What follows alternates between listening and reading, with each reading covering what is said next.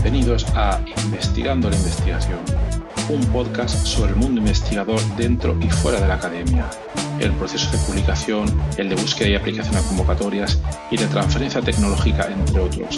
Además, entrevistaremos a sus creadores, quienes nos contarán cómo la llevan a cabo, viven y sienten. Hola, yo soy Horacio Pérez, investigador del grupo BioHPC de la y os doy la bienvenida a mi podcast Investigando la Investigación, el podcast donde hablaremos sobre todos los aspectos relacionados con el mundo de la investigación, en qué temas actuales y de impacto se está investigando, cómo llevan a cabo su investigación los investigadores y cómo su vida y su día a día, qué les motiva a investigar y qué problemas se encuentran y resuelven para poder seguir adelante. Y además nos centraremos no solo en la investigación académica, sino también en la transferencia tecnológica y en cómo se realiza la investigación en empresas. El capítulo o episodio de hoy es, va a ser el primero de la segunda temporada.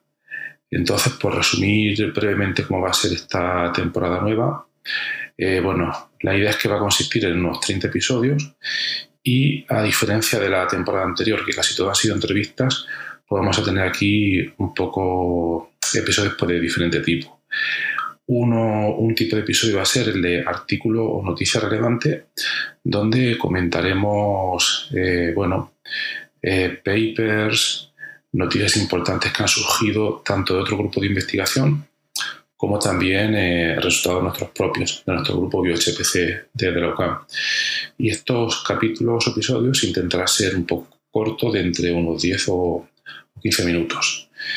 Luego también va a haber otro tipo de capítulo que va a ser el de serie, donde serán temas un poco más, no por ser un poco más largos, sino porque como en el tiempo se van a dar por partes, entonces haremos una serie y, por ejemplo, eh, cuando estemos aplicando una convocatoria de proyecto, pues iremos contando eh, cómo llevamos el proceso, cómo va siendo el cambio de un día para otro, para que sea un poco como es la dinámica real de este proceso, porque no es lo mismo cuando te lo cuentan al final, cuando ha terminado, que si te van diciendo cómo, cómo es el proceso, el día a día, etc. Luego también seguiremos otro tipo de capítulos, serán las entrevistas, que es como hemos llevado hasta ahora, y siguiendo el feedback que nos han dejado los oyentes, pues intentaremos que estas entrevistas sean, sean cortas. Eh, la mayoría de ellas intentará ser de unos 15 minutos y luego habrá alguna otra que sí será un poco más larga, porque va a depender un poco de la temática, pero bueno, la mayoría de ellas van a intentar ser cortas, que sabemos que hay poco tiempo para escuchar los episodios y no vamos a intentar ceñir a ellos. Y luego también habrá otro tipo de capítulo, o a veces parte de los capítulos que estarán referidas al feedback de los oyentes. ¿Mm? Es decir, algunos oyentes han manifestado o han dado su feedback a través del formulario que tenéis en las notas de cada programa. Otros también tenemos un grupo de Telegram donde tenemos ya unos 30 miembros y ahí algunos han comentado varias cosas.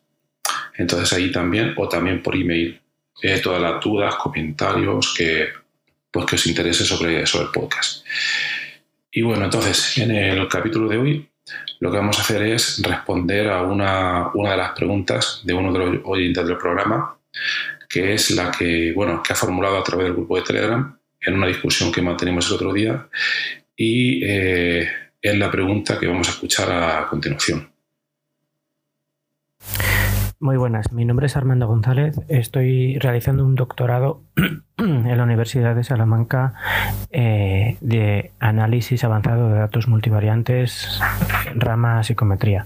Quisiera hacer una pregunta sobre la relación entre la academia, el mundo académico y el mundo empresarial. Y quisiera preguntar si es posible que los proyectos de investigación sean aplicados de tal forma que las empresas privadas demanden trabajos académicos a la carta, realizados por estudiantes como parte de sus estudios, que pueden ser de grado, máster o doctorado. Muchas gracias.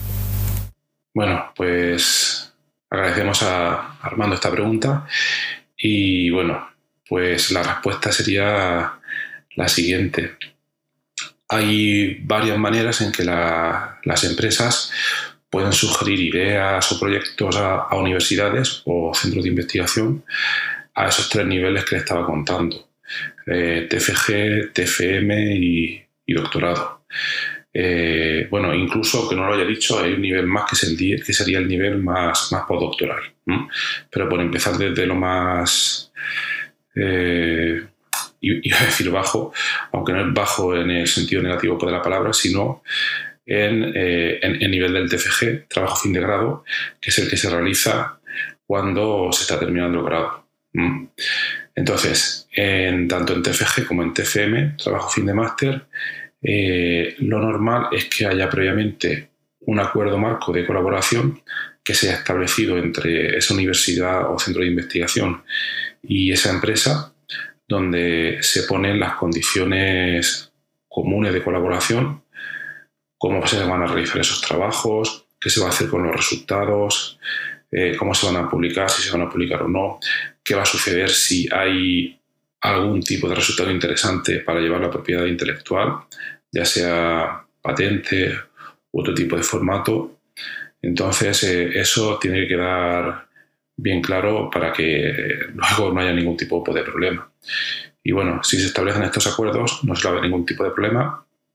Y entonces ya, cuando los alumnos van a comenzar su TCG o TCM, y si se han hecho todos estos trámites previos, suele haber una especie de tablón donde bueno, se ven, hay un listado con los TFGs y TFMs, tanto los que proponen los profesores como algunos que eh, bueno, proponen las empresas para, para, llevar a cabo estos trabajos. Que muchas de las veces, claro, en nivel de un TFG o TFM, se intenta que sea un trabajo relativamente corto eh, en comparación con el doctorado. Claro, tiene también sentido, en un doctorado tenemos de 3 a 4 años a tiempo completo para poder realizarlo y tenemos mucha más experiencia. Entonces, en estos TFGs y TFMs se suele proponer algo un poco más inmediato, que no quiere decir ni, ni fácil, ni que vaya a ser cuestión de una semana, todo va a depender un poco, pero para poder satisfacer los cánones de calidad que se suelen pedir en los TFG y TFM, pues podríamos estimar eh, en promedio quizás podríamos ver eh, unos de 3 a 6 meses para realizar un TFG y un TFM pues algo, pues algo parecido en promedio. Luego ya cuando nos eh, vamos al nivel de doctorado, pues aquí la cosa sí que cambia un poco porque como hemos dicho tenemos mayor extensión en el tiempo. el doctorando va a estar más preparado, ya va a tener una experiencia previa de TFG y de TFM entonces aquí, eh, bueno, también es normal que se haya establecido ese acuerdo previo. Y bueno, aquí lo que se hace es eh, un trabajo pues, de mucho mayor calibre, mucho mayor calibre. Y bueno, yo voy a contar un poco la experiencia que hemos tenido nosotros trabajando en OCAM. Eh, la OCAM fue una de las primeras, si no digo la primera universidad en toda España, en proponer el formato de doctorados industriales y en este formato eh, la idea es que el doctorando esté financiado eh, parte por la universidad, parte por la empresa y que realice un trabajo supervisado por mayormente por la parte de la universidad y que tenga un tutor en esa empresa. El trabajo se va a realizar completamente en esa empresa y va a ser un tema que a la empresa le interesa bastante de llevar a cabo y que normalmente va a tener dos partes. Y esas dos partes son una parte que va a tener, eh, bueno, secreto industrial para la empresa, por razones obvias, porque las empresas deben proteger sus resultados, y luego va a tener también una parte pública para poder publicar, para que el doctorando o doctorando pueda defender esa tesis, pues va a necesitar unas publicaciones y, claro, eh, si todo fuera secreto industrial, eh, pues sería un poco difícil sacar esa tesis adelante. Entonces se valoran esas dos partes. ¿En qué extensión? Bueno, pues depende del caso. En algunos doctorados industriales ha sido 50% del tiempo dedicado a la parte pública, 50% del tiempo dedicado más a la parte de secreto industrial. Y bueno, en nuestro, en nuestro caso, eh, yo he dirigido, codirigido dos doctorados dos industriales. Voy a contar un poco qué han consistido. Uno de ellos fue con la empresa farmacéutica Villafarma, que está situada aquí en la región. Y la, idea que ellos propusieron era, eh, bueno, ellos tienen una base una quimioteca, una librería de compuestos químicos y querían, querían ver, aquí obviamente solo puedo comentar la, parte pública, se trabajó una parte de secreto industrial y de esa, obviamente por razones de confidencialidad, pues no puedo comentar nada. Pero en la parte pública la idea fue eh, o propuesta que eh, esos compuestos eh, nosotros, nuestro grupo de investigación, el grupo BioHPC de la UCAM, pudiera proponer frente a qué proteínas diana podrían ser activos. Y bueno, la tesis fue desarrollada por Elena Enhan y eh, entre los principales resultados eh, hay un artículo que pondré luego en las notas del programa. También pondré el enlace a su tesis doctoral para el que la quiera leer. Y eh, el principal resultado que obtuvimos en ese artículo fue que uno de esos compuestos tenía un potencial inhibidor bastante grande frente a la enzima acetilcolinesterasa que está implicada en la enfermedad de Alzheimer. ¿Mm? Entonces el flujo de trabajo fue, bueno, eh, procesar nosotros, la doctoranda, eh, toda esa librería de compuestos, proponer diversas proteínas dianas frente a las cuales pueden interaccionar y luego priorizar algunas frente a otras y luego colaboramos ahí para poder eh, determinar la actividad inhibitoria experimentalmente, colaboramos con un grupo de Turquía, la doctora profesora Ilkay Erdogan Orhan, que realizó toda la parte experimental. Y bueno, fue un trabajo bastante, bastante interesante que os recomiendo echarle, echarle un vistazo. Luego, otro doctorando industrial fue con otra empresa de Murcia, Artificial Intelligent Talentum, y en este doctorando eh, lo que se hizo fue eh, desarrollar en base, en base a un modelo, digamos, de interacciones biológicas, el modelo de la red elástica neural. Entonces, en este modelo, lo que se hace es que em, un sistema interaccionante que está conformado por diversas partes, se establecen una serie de interactores entre cada dos elementos que forman el sistema se les da un tipo de interacción y una intensidad de interacción y se deja evolucionar el sistema para que podamos predecir cómo varía a lo largo del tiempo esas interacciones dependientes entre todos los elementos del sistema. Bueno, pues esto se aplicó a predecir el mercado Forex. El mercado Forex, que se puede ver, por ejemplo, a todos os sonará probablemente cómo, cómo varía la cotización euro-dólar pues en total tenemos eh, más de 20 divisas en el mercado de valores y en este modelo llegamos a modelar unas, unos 21 pares. Os podéis imaginar el dólar, euro, dólar australiano, un montón de monedas. Y el modelo era capaz de predecir con un grado de acierto bastante aceptable la evolución temporal. Entonces ahí también os voy a dejar eh, en la nota del programa uno de los artículos el más relevante y eh, también la mención a la tesis para que le interese.